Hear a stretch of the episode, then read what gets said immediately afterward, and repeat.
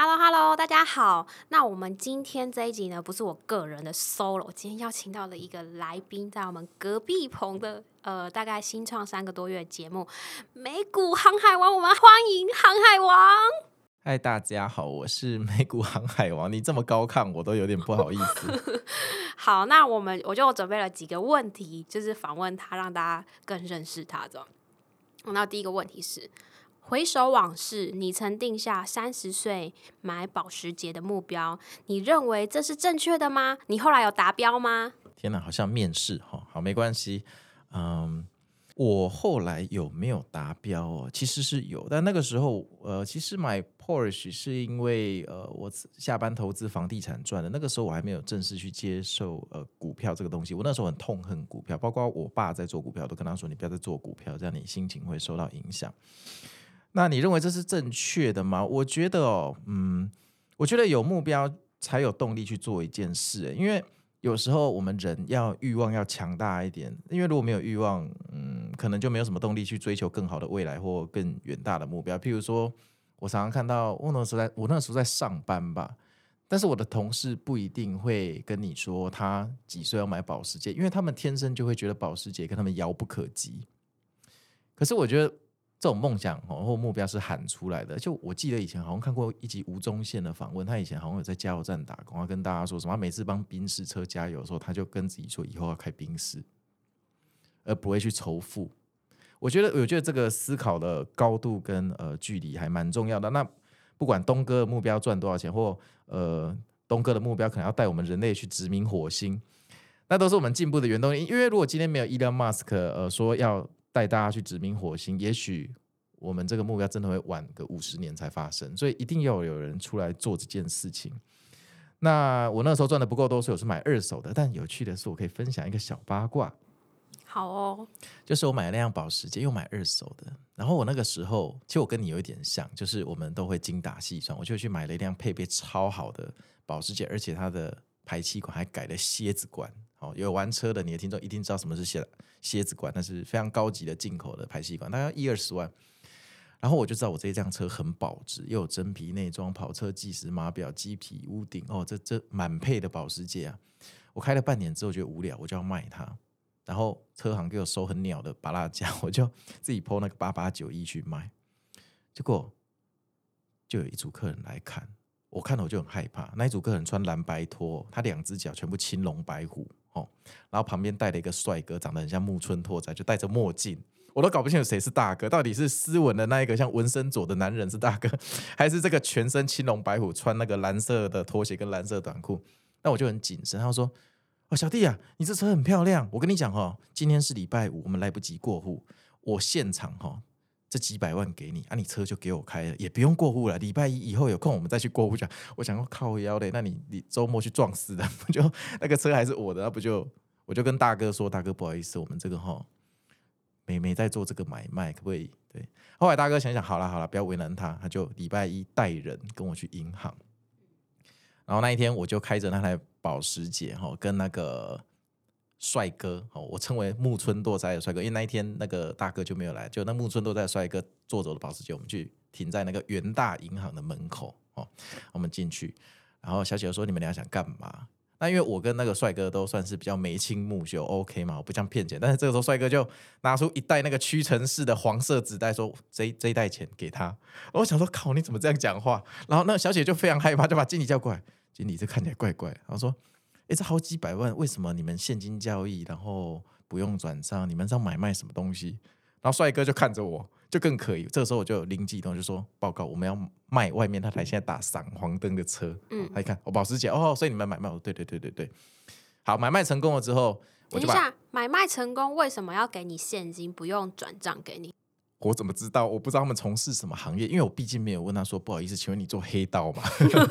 结果后来，因为那个帅哥真的长得蛮帅的哈，我就我就呃回程时候车给他开，因为车是他的了嘛，我就问他说：“哎，你们做什么行业？”他说：“没有啦，我们平常做货运。”我就说：“货运，嗯，那你下班有兼差嘛？跟我讲嘛。”他就说：“嗯，那你不能讲出去呢。”他说：“没有啦，我们就偶尔会帮忙人家讨债的。”我说：“哦，所以你是那种电影里面那种。”带一堆人去揍人。他说没有没有，我们尽量哦用讲的啦，也不会这样。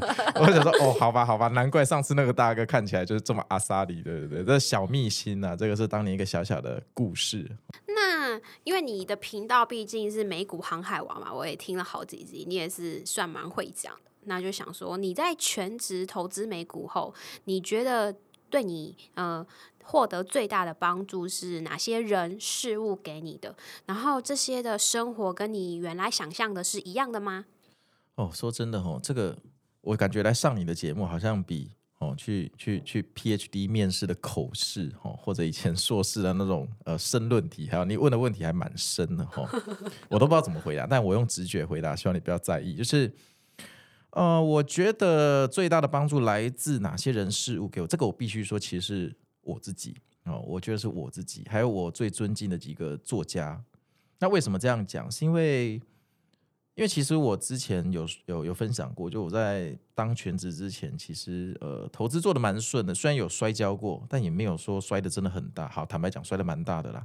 但变成全职之后，我其实有经历过更可怕的教训。好，在一开始的第一年的时候，那那个时候我就重新审视我整个一个投资的方式。但重点是那个东西没办法跟人家讲，我不可能跟我长辈讲，他们会担心啊，他们年纪也大了。我不可能跟哥哥姐姐讲，我也不可能跟朋友讲，对不对？然后我没有人可以讲，你知道，像比如说大家失恋了，会找好兄弟、好姐妹那么哭说啊，渣男渣女，但是真正让你很惨痛的教训，有时候你可能连男女朋友或老婆、老公你都很难启齿，所以变成说那个时候能帮助我走出来的，其实是一些书，你可以把它当做是心灵鸡汤。然后那个时候我看了像呃漫步华尔街或呃一个投资一个投机者的告白吧，还有那个杰西·里佛摩的书，我再重新看了一次。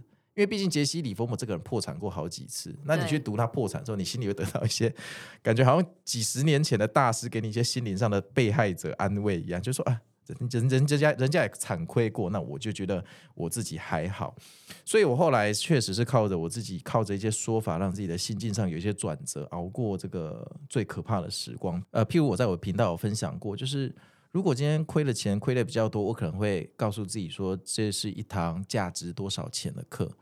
那譬如说，假设我两天之内亏了两百万台币，它可能蛮多的嘛，对不对？好了，其实很多，不是蛮多的。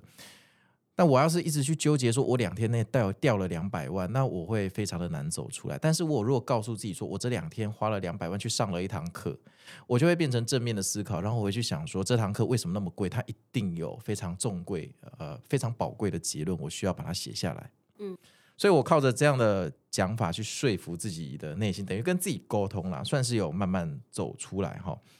然后，譬如说每受到一次的挫折，哦。呃，譬如说，呃，本来赚钱，最后变大亏，哦，我也慢慢去了解说，哎，其实以前的大师跟我们讲一个观念，就是他可以接受大赚变小赚，但绝对不能从赚变成亏，因为停利变停损很伤。嗯，然后当然我一开始不信邪，但我真的经历过几次之后，这个就变成我奉为圭臬的最高教条，就是赚绝对不能变成亏，因为亏不但亏了钱，还亏掉信心，那亏掉的信心其实很难赚回来，因为我们人毕竟。很难战胜情绪，嗯，所以我倒觉得我最大的贵人是我自己跟那些很伟大的作者，因为真的在亏钱的时候，说实话是没有什么人可以分享的，嗯。所以重点就是说，哦，那其实你现在做节目也是有达到这样的作用。你把你当时的心境什么分享出来，maybe 有一个很就是投资失利的人还怎么样，听到你频道，然后他你就可以安慰到他的心。我觉得也是一种。帮我来成立宗教是 功德还是功劳？我觉得是诶，就是因为我们就是。因为毕竟我们在航海王，我们在走这条路上，那你的家人跟什么不一定跟你走一样路。比如说投资，全职投资，身边可能没有几个人，那你可能遇到困难也没有人可以说。那这时候大部分可能就是上网找资料，才认识我们这些可能做 podcaster 什么，找到共鸣。我觉得也是一种帮助，要不然一个人其实是真的很无助的，也不知道怎么解决当下的问题。真的买房子法拍嘛，找东哥。对美股有兴趣，可以找航海王，好不好？可以，可以。好，那我刚刚你讲的那个李佛摩那个，我想到我有一个朋友也是很喜欢看他那个书，然后讲，然后每次亏一大笔钱问他，他就会说：“哦，listener。” lesson learned 还加 ed 嘞，过去式哦。好，那我们第三题就是想说，嗯，你希望呢可以告诉，比如说东哥经济学的听众，如果他也想要全职投资，他在全职投资进入股市前，你觉得有哪些就能先知道的事情，先跟他们说，打一些预防针，这样子。呃，其实这一题呃，算我们自己蛮核心的人生观了。我现在这个没事吃饱太闲，跑来搞了这个 podcast，把我自己弄得满身大汗，这么累。其实我就是依照这个理念跟规则在设计我的呃美股心法。因为我那个时候就问自己说，我到底要怎么规划这个一系列的心法课程？然后我那时候就跟自己说啊，如果时光回到八年前、十年前。如果我知道什么事情，我当年就可以避过那一道闪电哦，那一道陨石。我是依依照这个规则去写我的纲要，所以其实美股新法，呃，有些听众跟我反映说，哎，你真的讲到我心坎里。我想废话，我以前就这样被打过来的。呃，那譬如说，如果以现实层面来讲，我可以提供你们呃几个可以参考的，就是说。如果你想要玩美股，第一点你最需要了解的是财报季的时间。如果你连这个都没有记住的话，那我觉得你还是去玩台股会比较好，因为台股每个月都有财报，但是美股三个月才有一次，通常会在一月底、四月底、七月底跟十月底，你就一直把它加三就对了。然后财报季的波动通常不是我们能想象的。你看哦，就像 NVDA 或脸书这种市值已经超越。几乎超越台湾所有上市公司市值超级巨大的公司，它可以在一夜之间增加三十 percent 或者减少三十 percent，这是何等的可怕！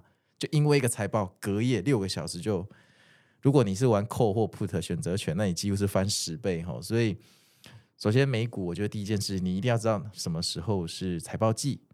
那我觉得第二个就是你要知道一些重要的数据，好，但因为数据实在太多了，所以知道太多反而是一种阻碍。我觉得现在是在升息循环跟降息循环的十字路口，这个时候你要知道一个重要数据叫 CPI。那 CPI 说穿了就是通货膨胀。那通货膨胀如果太高，那为了要让每个人民都可以买得起一杯饮料，联准会就必须要把利率好维持在很高的位置。那只要降息还不明朗，那股市就不太可能走出大牛市哦。所以。像在这种升息跟降息循环的时候，我觉得你唯一要关注的很可能就是 CPI 或就业数据，就这两个。其他的，我觉得你就是看看就好，因为你关注太多会乱掉。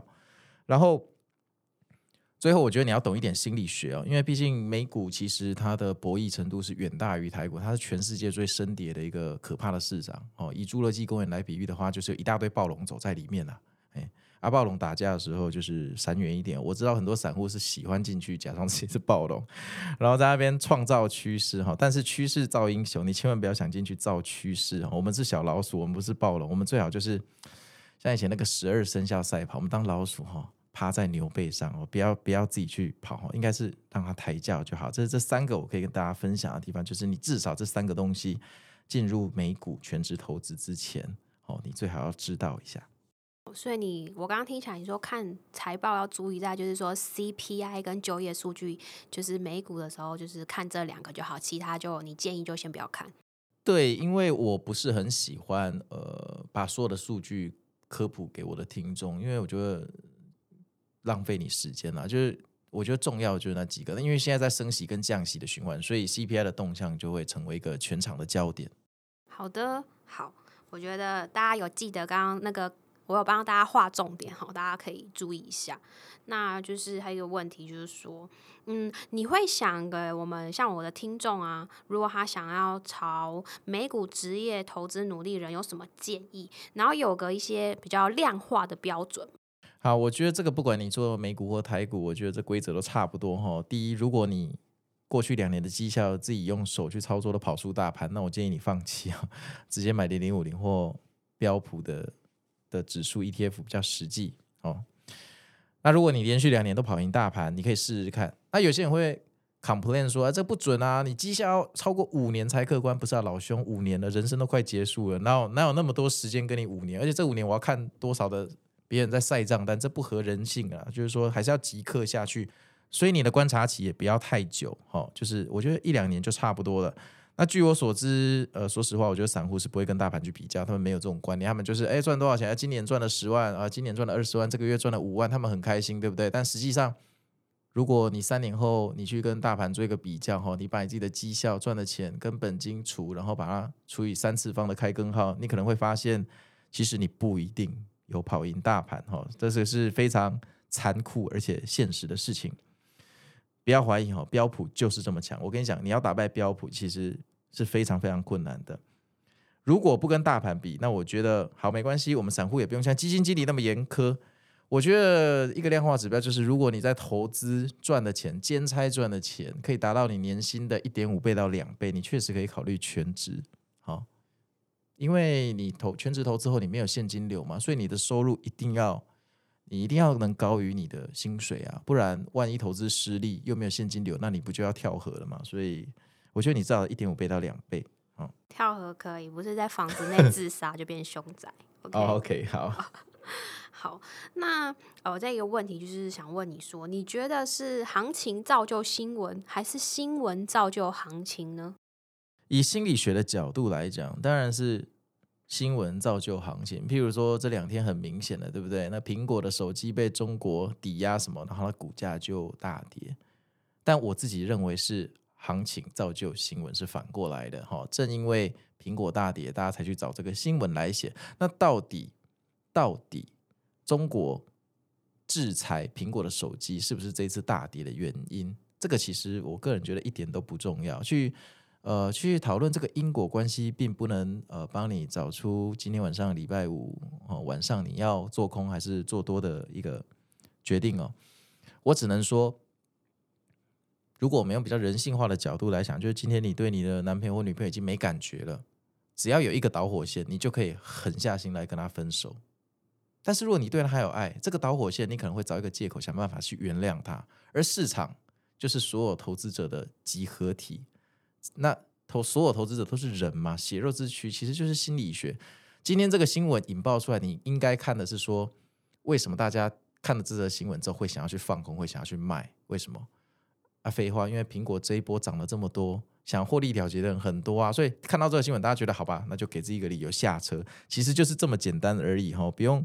不用去呃想说一定是新闻造就行情或行情造就新闻，其实我们应该判断的是说，借由大家对新闻的反应去了解现在的市场，大家是处于一个什么水位，就是你要知道说这个人是想跟你分手还是想要继续跟你交往的意思啦。我觉得用这个比喻，可能呃一般人会比较容易理解。然后再者是，如果你去财经台兼差当主播一个礼拜，你马上就会了解，确实是股价造就行情，因为你每天要想你要怎么跟观众解释昨天的行情。看图说故事，没错。好哦，那我们再来一题，是说，呃，对你影响最深的一个人、事、物。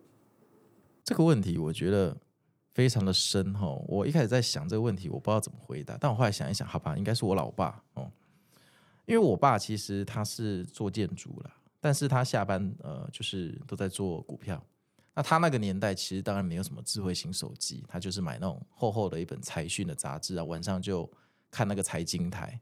那以前的电视最早年的时候是印象馆，也不是 LED，就很厚的那种电视。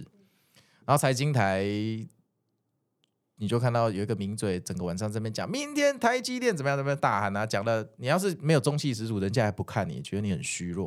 然后当然也会有另外一种财经台，就是它整个画面都是。呃，哪边涨停，哪边跌停，就整个都是那个看板，然后它会一页一页切换，哈，就比较资深的股民可能知道我在讲什么。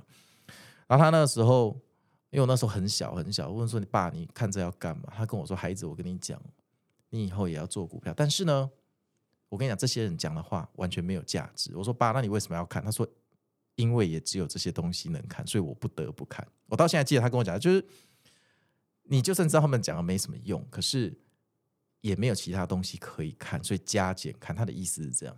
但是当然，他做了很多额外的事情，譬如说那个时候只要休假六日，他很可能就会收到那种股东会的信函。然后譬如说他投资的一些电子公司的股票在新竹，诶，他就真的坐那客运去新竹，就去参加那个股东会，然后会带我去。啊，包括我后来在清华大学念书的时候。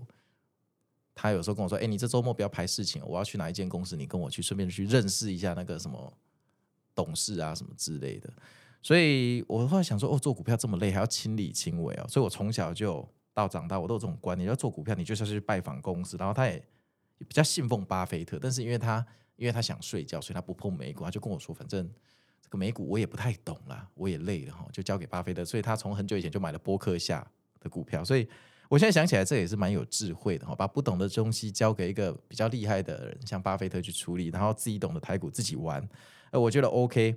然后啊，他还有一句名言啦，哈，跟我说，人生哦，如果没有目标，就像一艘船没有舵，嗯，那因为我是一个比较不务正业的小朋友，我哥我姐就比较优秀，从小都自优生，那我就是我就是以前那种上课都把课本的孔子肖像画成周杰伦，帮他加胡子、加皱纹的那一种，所以我常常上课在画画或偷看金庸的小说，其实我没什么在上课，然后有时候考试考得很不好，就被电。但是他他跟我讲的一些人生的哲理，我到现在都还记得很清楚。譬如说，人生没目标就没有多。所以我刚刚就跟大家说，就是无论你帮三十岁自己要买什么东西都好，你必须要一个欲望去驱动你变得更强。如果你连这个欲望都讲不出来，表示你根本没有想清楚。因为要讲出你三十岁要买法拉利或保时捷是需要勇气。不信的话，你大概可以去对同事讲讲看，你就知道你自己会不会讲得出这一句话。哈，就像那个什么。火影忍者不是都跟大家说，那鸣人不是说跟大家说以后要当火影，大家就笑他嘛，就有梦想才有伟大嘛。好，所以你这个问题我觉得很深，但我觉得如果真的要我选一个，那应该是我爸。好哦，好哦，很感谢你的分享。好，那这个问题说，那你。嗯，像你现在是全职嘛？我相信我听众应该也是蛮多，是那个还在上班的人。那你刚刚转职，投资压力应该很大。那你可不可以分享你某一次跨越心灵上困境的经验？呃，我在想，好像有两个股票可以分享。我在想，我分享脸书的那一个好了，就是。大家都知道脸书嘛，哈，你们每天用的脸书 IG 哈，就是祖克伯格的公司嘛，哈，Zuckerberg 的。然后我在之前，因为我早期做股票的时候，我一开始是呃科技股入市，这跟我的行业有关系。其实我跟东哥有点类似，就是呃他在新创公司做 App，那我也是在互联网的公司做 App。基本上我们做的 App 都是 App，废话嘛。那 App 要变现，App 要怎么变现呢？因为现在 App 大部分是免费，你不会去下载付费的 App 嘛。那免费的 App 就是要插广告变现，所谓的插广告就是呃，你可能要去接呃 Facebook 的 SDK 或 Google 的 SDK，然后你的版位或 banner 就可以，他们就可以帮你投放广告。翻译一下，你刚刚那句话很多英文，我们这有很多不一样的行业。第一个 banner 是什么？SDK 是什么？就翻译一下。OK，好，如果用白话的角度讲那，就是譬如说你今天一个页面，好，一个页面，我在下面插了。一个长方形的板块，这个板块我打算来展示广告，就像你去一些很受欢迎的网站，它旁边一定会闪一些广告。那 A P P 也一样啊，如果我知道你每天都必须要打开我的 A P P 去做一个扫读的动作，那我是不是可以在你扫读结束跟你说，恭喜你今天的手机很安全，病毒都被我清光光喽？然后下面就说，请顺便帮我点一下支持一下，就是一个广告。对，那那个广告。你可以去接脸书的广告或 Google 提供的广告，但一般来讲，脸书的广告很精准。为什么？因为脸书的广告有全世界人口每一个人的兴趣跟喜好，所以他推给你的东西通常就是你刚刚在浏览的东西。你有没有一种感觉，就是你上网找一个吹风机没找到，可是你打开 IG 的时候，发现 IG 全部在推你吹风机？对，不止 I G，还有 Google 哪哪里 Facebook 都会哎类似的东西一直跳出来，赶快买我，赶快买我。对，因为底层来讲，我们现在的人在社群上说的资料早就都提供给这些大公司了，所以他们可以利用这些资料来推给你有效率的广告。不会说我刚刚在看吹风机，然后你在推我按摩椅，那就很令人生气嘛，就可能会 uninstall 这个 app。所以那个时候我们在做这件事的时候，我们发现呃，脸书的触及率真好太多，可能是 Google 的十倍。我就开始关注脸书的股票。等一下，你再翻译一下什么是触及率？触及率就是呃，这个广告存活的一个概率。就是说，譬如说，我要是展示这个广告给用户看十次，然后用户死都不点，但是呢，我用脸书的广告可能十次人家会点三次，那是不是脸书广告就很受欢迎，不会打扰到我的用户？至少三个人喜欢。就翻译一下，大概这意思就是说，脸书可以曝光到比较点击率、转换率比较高。对对对对对。然后后来我就开始研究脸书的股票，哦，那因为有业务上的往来，我也买的比较放心。结果我一买了之后啊，我在想我要挑什么时候买。那因为那个时候我也是巴菲特教派，所以我挑了一个非常经典的日子，就是十一月，二零一六年十一月。为什么挑那个时候买？因为川普那一年十一月选总统，然后川普这个人在科技股、细股的人缘他并不好，他要选总统的那一个月，哈，纳斯达克就像吃了泻药一样，每天都在跌。然后后来等到总统大选的结果出来，十一月初的时候，股票就开始上涨，仿佛在庆祝哦，这个利空终于落地了，靴子落地，大家就开始涨嘛。因为大家之前就很怕川普当选，结果他当选的时候反而开始涨。可是到十一月十几号某一天，哈，突然科技股那一天蒸发了好几百亿。那我那个时候就觉得，好，我那一天我准备要来危机入市，我那一天就敲了我人生第一张脸书的单。那那一天为什么跌？因为有人呃怀疑说，哈，在川普竞选的期间，哈，他在脸书上有那种呃不好的网军，就是伪造一些假新闻，所以这件事情被拿来攻击总统跟脸书的正当性，就脸书的权力有点太大，他几乎是法院管不到，你这样乱操纵民意啊什么之类，而且又跨国界哦，所以那时候脸书那一天股票就。像跌了很多个百分比，我就那天进场的，结果买了之后，我很幸运哈，就是接下来二零一七年脸书就开始涨，结果那时候就做了一件超恐怖的事情啊，就是脸书还记得呃那个时候要发财报，于是我四月就开始狂买，准备赌财报，然后呢七月脸书还有财报嘛。然后我五月的时候又继续开始买，结果七月那次赌对了，它一天就从股价从可能一百五涨到一百七，然后我那个时候就很开心嘛，我的信心已经膨胀，膨胀到跟热气球飞上天了。我那时候想说，哦，赌财报是致富的捷径，你们千万不要学，这赌财报绝对是不对的。我就继续赌，一继续赌，继续赌。当然了，那个时候没杠杆都没面子，好吧？就像三道猴子一样，你不杠杆怎么可以出去见人呢？我跟你讲，这真的不要学哈！我那个时候，我跟你讲，我能活下来，唯一就是运气好，跟香烧的比较好。结果就一直涨，一直涨，然后到二零一八年，哦，出了一件事情，就是来到了七月，哦，脸书又发了财报。那那一次的财报跟我刚刚讲的前一年的七月不一样，它不但没有涨，它那一天给我跌了百分之二十四，就一天一个晚上，我印象还很深刻。那一个晚上。我科技公司的同事们在我家喝小酒，然后喝一喝，大家半夜一两点解散，结果到早上六七点，我就被他们讯息吵醒，说航海王啊，脸书的股价从两百一十八块，现在剩一百七十八块。我想说你在开玩笑吧？昨天我们几个小时前是两百多，怎么现在变一百七？一打开，哎，真的跌二十几趴。然后我算了一下，我靠，那一个晚上我蒸发了一台小牛。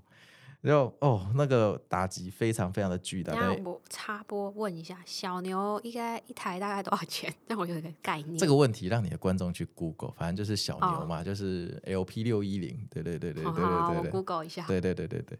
哦，那个时候就是一个晚上亏掉了好几年的薪水的概念，难怪隔天我老板问我说：“你今天怎么特别没有精神？”我都不知道怎么个回答哈。那如果老板听到这一集，他就懂当年原来是这样。而且这件事还不是结束哦。那个时候我惨亏之后，接下来过了两个月后，就遇到二零一八年的股灾哦。因为包主席说要继续升息，所以股票就股票就大概我记得三大指数好像往下跌了二十几个百分比吧。反正那一年就非常非常的惨哦，非常非常惨。那我最后就是本来从赚一台大牛变成赚一台可能不知道什么鬼东西，反正就小赚离场了，还算 OK 了，但就是一个非常重大的教训。为什么我觉得是重大教训？因为当你一瞬间拥有大量财富，又在一个晚上被他取走的时候，你会怀疑人生，你会想到这是不是一场梦？被掏空了吗？对，真的是一场梦。哦，真的啊，那个时候就是，但我现在当然是好了，事隔这么多年，但当下哈，我相信大多数人如果没有去看心理医师，会有点难走出来。对我当年是没有去看。我建议如果。有问题或者什么，我很建议大家去看心理医生。我们台我是说真的，投投投资，我还有上网去查那个赌博门诊或者什么都，我真的觉得要去看，因为要相信专业，不要自己很闷，然后做出一些很可怕的事情。然后大家你们千万不要赌财报，我知道 NVD 的今年的财报你们大家都玩很爽，但我跟你讲哦，不要去赌，有一天钱会还回去啊。好哦，好哦，好。那最后想，呃，你可以跟我们东哥经济学的听众可以拿到哪去哪里找到你？嗯，对啊，你可以在脸书啊或 IG 搜寻美股航海王，你就可以找到我喽。欢迎来跟我做朋友。然后呃，Parkes 当然各个平台都有啦，就 Apple 或 Spotify，你们都可以在呃搜寻呃美股航海王啊，对了，如果你喜欢玩游戏的话，传说对决啊，输入美股航海王也可以找到我，我胜率很高哦，我很多账号可以找我玩。好哦，那我待会儿也会把它一些内容就是放在底下留言，那有兴趣有人欢迎就是可以去找我们美股航海王。那我们下次见，拜拜。拜拜，谢谢。